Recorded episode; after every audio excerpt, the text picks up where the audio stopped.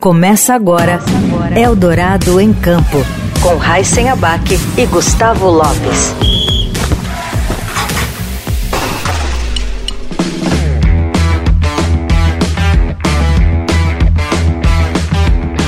Olá, sejam bem-vindos a mais um Eldorado em Campo. Eu sou Gustavo Lopes e o nosso convidado hoje é atleta dos saltos ornamentais e conquistou recentemente um resultado histórico para o Brasil após ficar em nono lugar no Mundial na plataforma de 10 metros disputado em Fukuoka, no Japão. O carioca de 24 anos foi medalhista de bronze nos Jogos Pan-Americanos de 2019 e representou o Brasil nas Olimpíadas de 2020. O atleta também já assegurou vaga olímpica para as Olimpíadas de Paris no ano que vem. Hoje, quem entra em campo com a gente, ou melhor, quem salta na piscina com a gente, é o Isaac Souza. Tudo bem, Isaac? Oi, gente, obrigado pelo convite. Tô bem sim, valeu. Bom, Isaac, queria primeiro falar sobre essa conquista para mais uma Olimpíada. Você disputou a Olimpíada de Tóquio, agora vai para mais uma Olimpíada. Teve esse resultado que foi o melhor resultado de um brasileiro na plataforma de 10 metros. É, o que, que você está projetando aí para Paris 2024? Sim, né, recentemente, né, nas últimas competições, eu obtive resultados bem expressivos para o país, para o meu esporte, resultados históricos. E eu acho que esperar menos do que isso, acho que eu estaria errado para as Olimpíadas, né? Então eu espero mais, eu espero conseguir é, melhorar minha pontuação, minhas colocações, não só nas Olimpíadas, mas nas competições antecedentes a ela. Legal. Serviu para você como experiência Tóquio né? Eu falei 2020, mas aconteceu em 2021. O ciclo olímpico ficou mais curto, né? A gente teve um ciclo olímpico em Tóquio mais longo, de cinco anos, e agora mais curto, de três anos. É, dá para se preparar bem pensando em melhorar o resultado que você teve em 2021?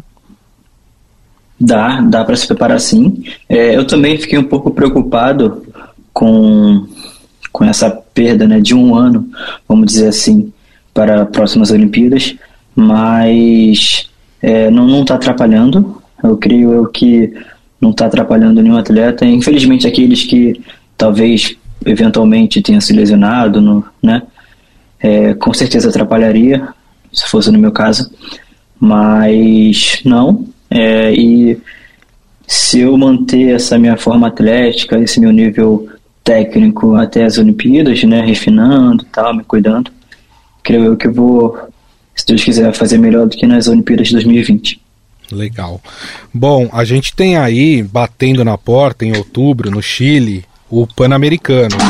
Você tem, você é o atual terceiro colocado aí é, no Pan-Americano. Em 2019 você conquistou o bronze. Qual é a sua perspectiva para esse Pan-Americano? Você chega melhor preparado? Dá para talvez ali beliscar uma de prata, uma de ouro? É, o objetivo é sempre é, o ouro, né? A gente não treina para ficar em terceiro nem em segundo, mas sim em primeiro. É claro que competição é competição, a gente tenta fazer o nosso melhor, independentemente do dia, como é que acorda, sentindo dor, passando mal. É, é, são muitas variáveis, né? Mas é claro, é, eu, eu pretendo melhorar, trocar essa cor dessa medalha. E foi uma prova sincronizada, né? Onde dois saltadores saltam juntos, né? Faz o mesmo salto. Uhum. Mas eu também pretendo buscar uma boa colocação é, no individual. A plataforma de 10 metros é a sua especialidade ou ou você já vem conquistando bons resultados também em, em outras categorias dentro dos saltos ornamentais? Não, somente a plataforma é o meu evento principal. Aí nela tem duas competições que eu compito, né? A prova individual e a prova sincronizada, que foi aonde o Brasil conquistou a medalha de bronze nesta no PAN de 2019. Bom, o fato de você já estar tá com a vaga olímpica assegurada, isso tira um peso em relação às competições que você tem pela frente ou não? Ou a, a, a garra para conquistar um bom resultado segue a mesma? Ah, com certeza, tira um peso enorme é, das costas, porque é uma competição alvo, né? Isso acontece só quatro em quatro anos e todos os atletas almejam ir para as Olimpíadas, então ter a vaga um ano antes me deixa muito mais tranquilo para as competições que estão por vir desse ano e do ano que vem. Então, consigo treinar com mais calma e mais leveza. Como é que você avalia a equipe brasileira de, de saltos ornamentais? Né? Tem a Ingrid Oliveira também ali, que também está garantida para pro, as Olimpíadas em 2024. Como é que você vê que o time Brasil de saltos ornamentais chega para 2024? Cara, então, foi um feito histórico, né? Dois atletas brasileiros conquistarem a vaga um ano antes é, para as Olimpíadas de 2024 Paris. Então, eu avalio a equipe de saltos não só por nós dois, mas por toda a equipe como uma equipe bem madura, uma equipe que está evoluindo junto. É, é uma seleção brasileira que só só está progredindo, é, é, obtendo resultados melhores e melhores em cada competição. É claro que tem algumas competições que dão uma caída, mas é normal. Mas essa essa nossa equipe está bem forte. Queria falar um pouquinho, Isaac, sobre o teu início, né? Porque aqui no Brasil, quando alguém resolve é, entrar numa atividade esportiva ou se tornar um atleta profissional, é, dificilmente alguém escolhe os saldos ornamentais, né? Porque o Brasil é a terra do futebol, é, tem o vôlei que é muito forte, basquete, enfim, geralmente os esportes coletivos são aqueles que acabam atraindo mais a, a, a molecada. E aí você, que, que é nascido e criado ali no pé do Morro da Mangueira, como é que chegou os saltos ornamentais na sua vida? Cara, então, antes de tudo, primeiramente eu comecei no futebol. Comecei na escolinha ali, fiz futebol e capoeira, que eu lembro ao mesmo tempo. E ali eu não ia pra frente, não, eu gostava, mas não era o meu esporte, entende? Então eu saí, fui pra ginástica olímpica, fiz na UERJ aqui uns meses, e aí o, o professor me viu é, potencial, viu potencial em mim, e me indicou para a ginástica olímpica do Flamengo na época. E ali eu fiquei quatro anos treinando onde é hoje atualmente a Rebeca Andrade uhum. treina algumas vezes, né? E fiquei quatro anos lá. Depois eu decidi sair porque eu ainda não tinha essa cabeça de, de alto rendimento para o esporte e tal. E aí decidi sair com 11 anos e eu queria ir para outro esporte, assim, de fazer em alto nível também. Mas nesse meio tempo, que foram três meses, eu quero fazer alguma coisa. Eu fiz atletismo e natação na Vila Olímpica da Mangueira, aqui perto. Isso. E aí um amigo meu que tinha saído também da ginástica do Flamengo foi pro salto ornamentais. E aí eu falei, ah, vou tentar, vou tentar também. Na época eu não sabia o que, que era, não sabia como era, mas sabia que era uma coisa de água e cair de cabeça. Eu falei, ah, vou tentar. E aí foi isso. 2011 entrei. Não podia ter medo de altura, né? Cara, quando eu cheguei, falei, gente, que esporte é esse? Essas plataformas são para quê? Pra gente saltar, pular? E aí eu fui descobrindo e hoje atualmente a minha especialidade é 10 metros. Nossa. É difícil. Eu já subi numa plataforma de 10 metros e de fato você chega lá em cima e fala, eu não vou pular, vou descer as escadas de novo. Às vezes eu paro e penso e falo, gente, o que eu tô fazendo aqui? Eu tô na segunda-feira, 10 horas da manhã, vou ficar me tacando aqui de cima. falei, ah, é o meu trabalho, né? é isso aí. Aliás, eu, eu quando assisto competições, aliás, assisti a competições de, de vocês em Fukuoka, é, sempre me dá uma impressão, e é óbvio que vocês têm treinamento para isso e, e, dificilmente isso acontece, mas dá aquela impressão que vocês vão bater a cabeça na plataforma. Porque passa muito perto, né? Cê, não, não rola um receio assim, falando, hum, será que eu pulei na distância correta para não, não me machucar aqui? Cara, então, o nosso esporte tem regras, né? Os árbitros estão ali para julgar o salto. Então, se o salto vai muito para frente, a gente é descontado. Olha. E o mesmo, é a mesma coisa o inverso. Se o salto vai muito perto da plataforma, também é descontado porque é considerado um salto de risco. Então a gente tem que ir numa distância ideal, né, para não correr o risco de bater. que inclusive já aconteceu esse acidente comigo um ano após eu ter, de eu, entre, eu ter entrado no saltos, numa competição infantil, eu cheguei a, a bater minha cabeça no trampolim de um metro. Uau. E ali eu abri e levei 10 pontos. Caramba! E, e, funciona, você falou de arbitragem, funciona como nos outros esportes, assim, os atletas odeiam a, a arbitragem e, e, os, e, os, juízes do, do, do, salto ornamental, porque às vezes a, é, nós como leigos, assistindo as provas, a gente fala, ué, mas o cara pulou igualzinho, fez o, o, o movimento igual o outro, o outro recebeu 9.7 e o outro recebeu 8.9. Tem, tem essa, essa briga com a arbitragem também, vocês? Tem, tem. É claro que é uma coisa mais assim, na esportiva e tal, não é nada muito estressante, mas tem salto sim que a gente faz para 9, e aí eles dão ali 8, 8,5 no máximo. Mas isso muito, é, eu acho errado, mas acontece, né? Eles levam muito em conta o, o país.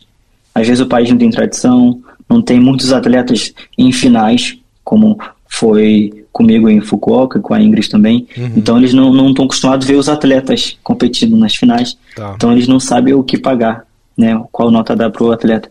O que eu acho errado, se o atleta fez um salto para 10 tem que dar 10. Claro. Não porque eu nunca vi o atleta, não vai dar. Mas acontece sim. É interessante isso, você falar que o, o, o, país conta, né? A tradição do país no, no esporte conta. É, no, nos saltos ornamentais são, são chineses e coreanos que dominam, é isso? Mais chineses. A Coreia nem tanto. Tá. Nem tanto. Mais chineses. Os chineses estão sempre dominando cada prova. E você treina aonde? Você treina aqui no Brasil mesmo ou você faz aqueles campos é, fora do país também para treinar junto com outros atletas de alto rendimento? É, não, eu treino atualmente no Rio de Janeiro, onde eu moro, né? É, no Parque Aquático Maria Lenk. É, e de vez em quando a seleção brasileira tem training camp, mas aqui no Brasil mesmo, entende? Tá. Às vezes é em Brasília, foi a Fortaleza. Em 2013, eu já fiz um training camp com a seleção brasileira para fora do país. Inclusive, foi minha primeira é, viagem internacional. Foi para a China. E ali a gente ficou dois meses aprendendo a, a técnica chinesa. E, e, e, e, você sente que faz uma diferença quando, quando você vai treinar com atletas de outros países? Ah, com certeza, com certeza porque isso dá um gás na gente, né, em ver um nível técnico dos outros. É claro que a gente, o certo é escolher um país de tradição, um país que, que a gente se espelhe, né, para quando chegar lá a gente aprender um pouco mais, trocar é, experiências e, e sair de lá com saldo positivo. Legal. E qual foi o momento que deu aquele start para você? Quer dizer, você saiu da, da ginástica olímpica Aí você vai para os saltos ornamentais. Em que momento nos saltos ornamentais você parou e falou: opa, eu acho que aqui está minha profissão, acho que aqui eu vou me dar bem. É, teve algum momento que, que deu esse, essa luz para você? Sim, sim. É, desde as minhas primeiras competições, eu venho ganhando, assim, brasileiro, sempre ganhei um metro, três metros, plataforma. E desde o iníciozinho eu sempre vi que eu estava no, no esporte certo. Então, a cada competição foi confirmando. A minha primeira competição também consegui duas medalhas de bronze. Então, as competições que foram me dando esse, esse estalo, esse, essa consciência né, de que eu estou no, no lugar certo, no caminho certo. E as últimas competições evidenciam bastante isso. Legal. É, a gente sabe que o esporte é, ele proporciona, né, um, é, que as pessoas se espelhem em quem está é, competindo, principalmente em atletas de alto, é, alto rendimento.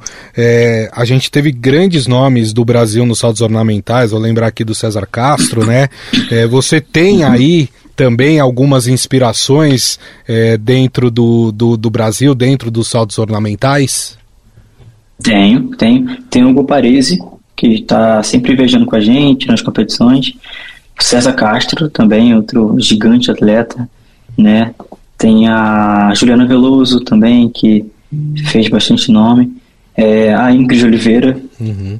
é, embora ela não, não, esteja, é, não tenha parado de saltar ainda, mas ela para mim já é uma inspiração, entende? Giovana Pedroso também. É, muitos atletas que ainda treinam, competem, né? Uhum. Já para mim já fazem uma, um, já fazem sentido para mim me espelhar neles. Legal. É, bom, a gente está falando aqui de alguns atletas, alguns que já estão consolidados né, dentro do, do esporte, alguns que já pararam, mas que fizeram a sua história dentro do esporte. É, eu queria saber um pouco, você é da nova geração. É, como é que chega essa nova geração do Brasil para os saltos ornamentais? Você vê que a gente de fato evoluiu em relação a, ao passado? Nós temos condições de ter uma equipe forte daqui para frente? Temos, temos sim, porque na nossa equipe já tem mais atletas com finais mundiais, semifinalistas mundiais, sabe, é, medalhistas é, sul-americanos, pan-americanos. Então a nossa equipe antigamente tinha mais ali o César Castro, o Hugo Parisi, a Juliana Veloso, e hoje em dia tem mais gente, tem Ingrid Oliveira, temos é, Giovana Pedroso que está voltando aí e acredito bastante nela, temos Rafael Fugaça, temos Diogo Adriano, também Diogo Silva que está vindo bastante forte na plataforma junto comigo, que é a minha nova dupla. Tivemos também o Cauã Pereira, né? Que se Deus quiser ele em breve vai voltar. É, também tem as meninas trampolim, Luana Lira, Ana Lúcia, tem o Rafael Max também que está chegando. Então tem uma equipe bem maior, entende? E nova. Ou seja, tem um, um, um caminho aí para evoluir, para percorrer e ganhar experiência. E como e tem. Eu também. É, não, você com certeza. é, e como é que tem sido o apoio para vocês em relação a isso? A gente sabe que no Brasil, quando a gente fala de esportes sem ser o futebol, né, é, que existe uma dificuldade dos atletas, e aí eu digo dificuldades de patrocínio, é, dificuldades de visibilidade. Como é que tem sido para vocês? Claro, existem alguns programas governamentais, né? Bolsa Atleta, Bolsa Pódio, tem a questão também é, das Forças Armadas, né? É, como é que tem sido isso? Como é que você vê hoje é, o apoio que você tem e de quando você começou, a coisa melhorou bastante para vocês? Olha, eu vejo de uma forma bem positiva.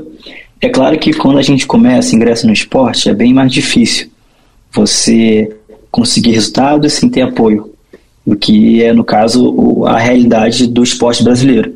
Eles querem resultado para depois ter o apoio. Raros são os casos que é o inverso. Mas vou falar de atualmente, como estou hoje. Na minha posição, acho que o Brasil está fazendo um, um, excelente trabalho com relação aos esportes, pelo menos com o Ministério dos Esportes, apoiando ali com Bolsa Pódio, né, onde eu estou é, recebendo hoje. Tenho também o, o patrocínio estadual do Rio, que o nome é o Time Rio, também seleciona uma quantidade mais enxugada de atletas para é, visar as Olimpíadas 2024. Também tem as Forças Armadas, como você citou, a linha Marinha do Brasil, onde eu faço parte, que é, é, muito boa, onde eu posso desfrutar das instalações, tem piscina, tem área médica, fisioterapia, então é bem completa esse patrocínio. E também tem os de fora, né? Aí que, que é onde o atleta tem que ser esperto, é, aproveitar o momento que é sempre nessa época, né? Pré-Olimpíadas e pós-Olimpíadas, né? Então, é, esse é o nosso momento de conseguir algumas coisas. Legal. É, você vem de uma realidade é, bem, bem difícil, né? Teve que batalhar muito, é, que é Sim. é uma realidade aí de grande parte dos brasileiros. Se a gente for pegar só os atletas, é uma realidade aí talvez de 80% dos atletas brasileiros, né? De, de uma vida mais humilde. Hoje você consegue viver do esporte e você conseguiu mudar a sua realidade por causa do esporte? Sim, atualmente eu consigo enxergar, enxergar o esporte de uma maneira onde, em, onde eu me veja numa posição melhor de vida. Entende? Podendo ajudar minha família, a conseguir comprar as minhas coisas, separar meu dinheiro. Embora eu ainda more com os meus pais, né? Mas meu pai fala muito no meu ouvido para eu guardar meu dinheiro e futuramente eu é, ter as minhas coisas, sabe? Então, eu sou muito grato a Deus por, pelo esporte ter me proporcionado é, essa facilidade de vida, uma coisa que eu jamais pensaria e que é muito difícil você ver um atleta, um atleta não, um jovem de comunidade, né, ganhando, sei lá, um, um salário de um médico, né, por aí. Então, é bem, bem, bem gratificante. É, e, e, eu imagino que quando você começou, quando você decidiu né, se tornar um atleta de, de alto, alto rendimento, muitas dificuldades você teve, né? Para ir para o treino, né? Às vezes para conseguir estar é, tá bem alimentado, porque quando a gente fala de. Uma coisa é a gente se alimentar de qualquer jeito é, porque a gente não é atleta. Outra coisa é você ter ali um regramento de nutricionista, né, para você manter bem o seu físico. É, essas dificuldades no começo foram muito intensas para você? Com certeza, com certeza. É, tinha, tinha vezes que eu não tinha o lanche que eu mais gostava, sabe, para levar para o treino, era o que tinha e era isso. É, eu respeitei essa época, é, eu vivi essa época, não era uma coisa que eu, nossa, quero passar logo, não. Eu tive é, paciência para viver, eu falei, não, eu vou melhorar, eu vou conseguir resultado, eu vou conseguir ajudar minha família, eu vou conseguir comprar as minhas coisas. E graças a Deus, essa, essa época tá, chegou, tá chegando, né? Vamos ver aí para frente. Mas sim, tudo foi é, suado, tudo foi batalhado para que hoje eu estivesse aqui dando essa entrevista. Não, com certeza. E, e você pode com certeza se considerar um vencedor. A gente sabe, né, é, como como, como é a vida em comunidade, que assim, comunidade 90% das pessoas são excelentes, são trabalhadoras, gente da melhor qualidade, né? E, e eu imagino que é, com a tua idade, você viu muita gente acabando indo para o outro lado, né? Quer dizer, você foi para o lado do esporte e aí provando que o esporte salva vidas também. Mas eu imagino que te, você também teve muitos amigos que acabaram infelizmente tendo que ir para um outro lado, muitas vezes não por uma escolha própria, mas é porque era o que tinha no momento para poder ali se sobreviver né? Então, é, eu imagino que você passou também por essa realidade de ter amigos que acabaram indo para um outro lado, né? Sim, sim, essa realidade é. Acho que cada, cada atleta que vem de comunidade tem um, um amigo, um conhecido que infelizmente é, foi para o outro lado, o, o lado errado, né? O lado mais fácil, mas o lado errado, diria assim. Mas é aquilo, né? A gente pode dar conselho, a gente pode ajudar, mas a gente não pode carregar. Mas eu eu acho que eu acho que eu não sou muito de falar, de, de ficar mandando mensagem, mas acho que com as minhas postagens, com os meus resultados, eu já entrego muito muitas frases do que ficar falando. Não, com certeza. Não, só o fato de você estar tá se destacando mundialmente em um esporte individual já é exemplo para vários garotos de comunidade que, que olham você e falam, pô, se ele chegou, eu também tenho a capacidade de, de chegar. Você é um grande exemplo aí para essa garotada. Queria falar um pouquinho com você sobre sua preparação, como é que é o seu, a sua rotina, o seu dia a dia de, de treinamento, né? É, ele se intensifica mais próximo de competição, como é que é feito aí é, essa rotina de treinamentos? Então, é, eu treino de segunda a sábado, né? Sábado, de vez em quando, eu ganho algumas folgas. Mas é, segunda, quartas e sextas eu treino dois períodos, né? Terça, quinta e sábado, um período só pela manhã. E aí, perto de competição, claro, intensifica mais os treinos, mas a parte física, né, a musculação, ela fica mais leve para a gente dar o enfoque justamente à parte técnica, que é na piscina. Então, a gente treina mais forte para viajar com mais repetição, com mais volume de saltos. E aí, quando a gente volta, que inclusive é, é, essa semana é esse exemplo, quando a gente volta de viagem, a gente cai um pouquinho, né? Como por exemplo hoje, eu voltei da Alemanha tem uns dois dias. Hoje eu voltei a treinar e foi só preparação física, coisa leve, manutenção e só de manhã. Então essa semana até o fim dela vai ser só de manhã e aí semana que vem já volto com tudo porque tem uns jogos pan-americanos. Legal. E, e, eu imagino que a gente falou muito de parte física agora, né? Mas eu imagino que o mental também seja tão ou mais importante, né? Porque suportar uma pressão e, e, e principalmente num esporte individual como o seu, você quando está ali na plataforma você está sozinho, você está por você. Então precisa ter uma concentração muito grande, né? Sim, com certeza. O, o, mental no nosso esporte, creio que em todos, em todos os esportes, né? Mas é, quero falar aqui sobre o meu, o, o muito, muito mental.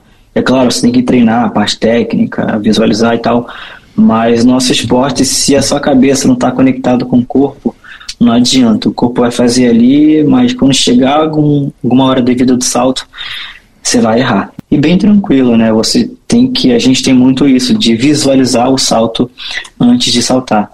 Então, sempre quando um atleta está indo na minha frente, eu estou atrás na escada esperando a minha vez, eu fecho meus olhos, sinto meu corpo, as batidas do meu coração é, e visualizo o salto que eu vou executar naquela rodada.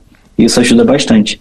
Mas isso tudo, é claro, tem uma preparação, tem técnicas, não é só chegar lá e visualizar. É tudo um treino. Legal. Queria que você me tirasse uma dúvida aqui, que é algo que eu sempre vejo nas competições e, e eu fico me perguntando para que serve. O tal do paninho, aquele paninho que vocês amassam, joga na piscina, aquilo tem é, é, é superstição, é, é, é uma forma de vocês, sei lá, é, é criar um, um, ponto onde vocês vão cair ali, ter uma mira para vocês caírem. Para que, que serve o tal do paninho? Então, é, é uma toalha que a gente usa emborrachada. Tá. Inclusive você encontra essa toalha nos supermercados. É, se chama toalha mágica, aquela toalha emborrachada que enxuga Sei. com facilidade. Sei. É essa toalha. É claro que a gente usa uma toalha é, mais, mais robusta, vamos dizer assim, uma melhor qualidade. Mas ela serve para a gente se enxugar, né? Para a gente não saltar molhado, porque tem saltos que se a gente salta molhado pode nos atrapalhar, a gente pode escorregar. Hum. Então a gente se enxuga, enrola e joga ela na água, né? Mas de preferência em competição, o ideal é jogar na borda. Ah, tá. Porque se você jogar na água é errado. Por quê? Nos treinamentos, eu, eu, né, alguns atletas usam essa toalha para se orientar porque no meio das voltas no salto, você olha a água. Então, tendo essa toalhinha, ela ajuda a, se orientar melhor. Ah, então, se eu faço isso na competição, é, eu estou jogando um jogo ali não tão. Como é que eu vou dizer? Não tão justo, né? Uhum. Porque eu estou meio que levando vantagem. Então, nas competições, tem que jogar na borda e no treinamento eu posso utilizar como uma ferramenta de orientação para os saltos. Uma outra coisa que, que é uma dúvida que eu sempre tenho, é, eu sempre ouvi falar que é, a entrada na água você tem que levantar o menos água possível. Isso é uma, é, é uma verdade? Isso, isso conta pontos? Sim, sim, isso é uma super verdade, porque independentemente do salto e tal, se você consegue salvar, eu digo salvar quando você fez um salto lá esquisito e no final conseguiu espirrar menos água possível, você tem uma nota ali razoável. Então a, fi a finalização do salto conta muito pela entrada, que é justamente a parte final. Então se você espirra menos água, ah, o salto vai valer mais pontos. Entendi. E, e, a coisa de você manter o, o, o, os membros, né, braços, pernas, o mais ereto possível, é, isso também conta como o que, o que conta como ponto ou que aumenta uma pontuação num salto?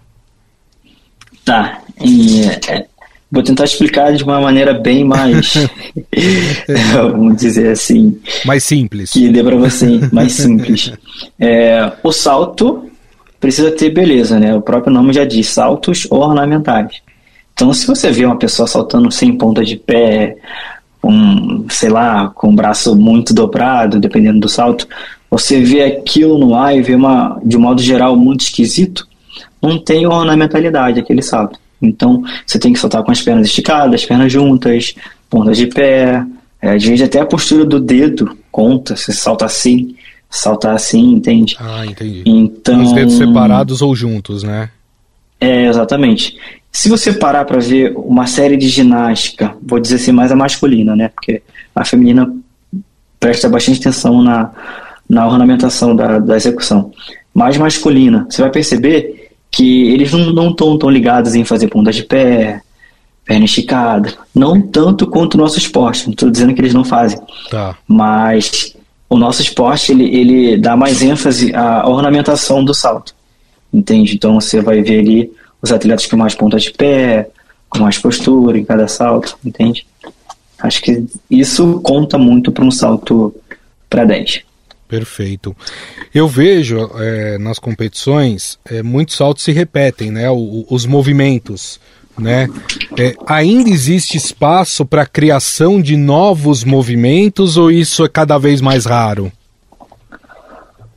Sim, ainda há espaço, mas a gente já está chegando num limite, entende? Mas o espaço que existe, ele já se torna perigoso Uhum. Entende? Então, acho que o nível que está hoje no meu esporte é um nível bem, bem alto mesmo. São uns saltos ali já que já não dá para inventar muita coisa. Porque daí para frente aí já se torna perigoso. Entende? A cabeça claro. pode passar mais perto da plataforma, bater, e aí muita gente não arrisca. Nem eu. E, e, como é que você faz o seu planejamento de saltos, né? É, ah, o primeiro salto eu vou fazer assim, o segundo eu vou fazer assim. Vai interferir também o fato da quantidade de pontos que você precisa? Há uma mudança no planejamento de saltos ou isso você já tem que, que passar para os juízes o, o, o cronograma completo de saltos? Isso, então, eles têm. A gente tem que entregar a nossa série de salto já pronta, série de competição. Então, uhum. eu pego lá um papel, preencho cada salto. A primeira rodada, eu vou fazer tal salto. Segunda, terceira, quarta, até a sexta rodada. Eu entrego esse papel um dia antes da minha competição, que é a data limite. E ali eu já sei né, quais saltos eu vou ter que apresentar. E já vão me chamar na ordem dos saltos que eu escrevi ali um dia antes de competir. Então a gente já vai para a competição já com os saltos prontos, que não pode mexer. Entendi. E, e existe é, no seu cronograma, como é que você faz? É, vou começar com saltos que, que tem uma nota menor e depois eu vou aumentando gradativamente a dificuldade. Como é que você planeja? É, a gente tem um, uma tática, né? Nem todos os atletas começam com o mesmo salto na primeira rodada, mas geralmente a primeira e a última rodada são os saltos mais fáceis, não vou dizer simples, mas é aqueles saltos que você tem, tende mais a acertar. Tende para começar a prova bem e terminar a prova bem. Então a gente geralmente começa com um salto, eu, né? Faço um salto bom, um salto médio, um salto bom, a um salto ruim. Ruim eu digo que eu acerto menos, e depois termino com outros dois bons. Mas aí cada atleta tem seu salto bom, então cada atleta mexe ali na sua série de competição. Legal. A gente falou dos chineses, né? Agora você tem o Pan-Americano em outubro, no Chile. É, aqui, na, nas Américas, os principais adversários são os americanos, canadenses. Quem são os principais adversários? São três países: é, México, né? É, Estados Unidos e Canadá. São os que eu tenho que brigar aí. e é difícil, pessoal, o, eles estão muito à frente da gente, assim, em relação à preparação? Não, não estão muito à frente, não. Até porque eu competi com eles nas duas finais que eu tive, em Fukuoka, no Japão, e agora na Alemanha. E Eu tô. Aí, essas competições eu consegui me equiparar com eles, né? Me comparar com eles. Então, eu percebi que eu não estou tão longe deles. É claro que para uma final assim, pan-americana, eu não posso dar moles, vacilos, mas eu percebi que os caras também vacilam. Então, há uma vantagem aí. É claro que eu não, não tenho que contar com o vacilo deles, mas sim com o meu acerto. E, mas dá para brigar sim. Dá pra brigar sim. Eu fico imaginando que quando você disputa uma Olimpíada como você disputou em 2021, é, isso serve de aprendizado de certa forma, né? E te deixa mais maduro para as para as competições que vão acabar vindo ali pela frente, como foi o Mundial agora que você é, disputou. O que, que você tirou de lição das Olimpíadas de Tóquio e que estão servindo para você como parte do seu treinamento pensando em Paris 2024? Ah, com certeza, né? Acho que para a gente evoluir, a gente primeiro precisa olhar para entender o que precisa ser é, ser mexido. E ali eu consegui, e hoje eu consigo, né? Ver onde eu melhorei, é, onde eu posso melhorar também. Mas sim, as Olimpíadas de Tóquio me traz aprendizados, não só competitivos, né? Tipo, na competição assim, mas toda aquela experiência. É, claro que eu vou levar, vou levar para Paris muita coisa, mas a competição eu vou querer fazer uma competição nova. E, e, vai ser uma, uma Olimpíada diferente, porque em Tóquio a gente tinha todas aquelas restrições por causa da pandemia e agora a gente vai ter uma Olimpíada com torcida, com público, né? Isso também muda, altera o, o, o clima é, para a competição? Cara, assim, altera, mas já estou habituado com, com o público, entende? Então, é claro que quando a gente está ali na plataforma pronto para saltar com os braços abertos, o estágio tem que fazer silêncio. Então, meio que não, não influencia muito ter ou não ter público. É claro que é legal quando você sai da água, tá todo mundo gritando, aplaudindo. Essa sensação é muito boa. Mas é claro que vai ser melhor é, ter público, ter com quem conversar. Inclusive, eu tô já separando meu material ali para aprender francês, porque quero chegar lá arrebentando no francês, porque infelizmente acho mais fácil aprender francês do que ter aprendido japonês. Com certeza. pois é. E aí é isso. Ah, legal, bacana. E a gente, eu falei de pandemia aqui, é, eu imagino que a pandemia prejudicou muito vocês em termos de, de treinamento, até porque muitas competições foram canceladas, né? E, e você sente que houve um atraso na, na preparação por causa da pandemia? Sim, sim, atrapalhou bastante. O bom desse desse tempo que ninguém fez nada foi que todo mundo não fez nada. Então, foi de boa, tipo, não foi só a América, a América do Sul, ou só o Brasil, mas foi o mundo, mundo todo, entende? Então, a gente, claro, perdeu o nível técnico, perdeu é, perdeu aquele ritmo de, de treinamento, de competição, mas foi uma coisa mútua, né? Então, enfim, a gente teve que parar, aprender com a natureza, deixar a natureza falar, ensinar a gente, a gente se reerguer novamente. Legal. Isaac, a gente está chegando aqui no fim da entrevista. É, tem um salto preferido que você gosta de fazer, que é a sua especialidade? Tem, tem. É o salto que eu fico de parada de mãos, equilíbrio, eu empurro e giro. Aquele Esse mais salto, difícil. né?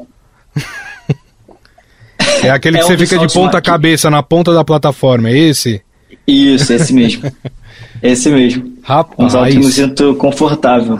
Assim, claro que tem que treinar ele, mas é um salto bem tranquilo para mim. Em, em, em língua técnica, ele se chama equilíbrio de costas com duplo mortal para, para trás e dois parafusos. Entendi. Eu, eu, eu imagino que em competição já aconteceu de alguém tentar fazer aquela parada de mão e cair, né? Inclusive tem um atleta brasileiro que não salta mais, já antigo. É. Que tem um vídeo dele que ele foi tentar fazer esse salto uma vez, aí caiu. A segunda vez tentou, aí caiu pra água, de 10 metros. Caramba. Muito engraçado. É. Mas acontece. É raro acontecer em competições de alto nível, assim, alto porte. Sei. Mas É, precisa de acontece. muita preparação, né? Não adianta Sim, chegar lá e não ter se preparado e tentar fazer que vai se dar mal. E, né? e aí, descu- desculpa te cortar, e aí que tá um ponto. A técnica que eu subo é a mesma técnica que eu aprendi na ginástica olímpica lá atrás. Hum, Entendeu? Então isso não muda. Então uma coisa que eu trouxe de lá pro meu esporte atual. A técnica que eu subo para o equilíbrio. a, a ginástica artística te deu muita base para você poder ir para os saltos ornamentais, né? Demais. A orientação é, corporal, orientação espacial, bastante coisa. Legal. Bom, nós conversamos com o Isaac Souza, atleta dos saltos ornamentais do time Brasil, vai estar em Paris 2024. A gente vai acompanhar aí, torcendo muito pelo Isaac. Por enquanto, Isaac, vou torcer para você no Pan-Americano, vou torcer para você nas Olimpíadas e te desejar aí muita sorte na tua carreira. Valeu, muito obrigado. Eu que agradeço a oportunidade de estar aqui falando um pouquinho sobre a minha vida, os meus objetivos e minha experiência. E agradeço, claro, a todos vocês que estiveram conosco aqui. Meu muito obrigado pela audiência. Lembrando que o Eldorado em Campo vai ao ar todos os domingos às 8 horas da manhã na Rádio Eldorado. Turma, agradeço mais uma vez, um grande abraço a todos e até a próxima. Você ouviu Eldorado em Campo.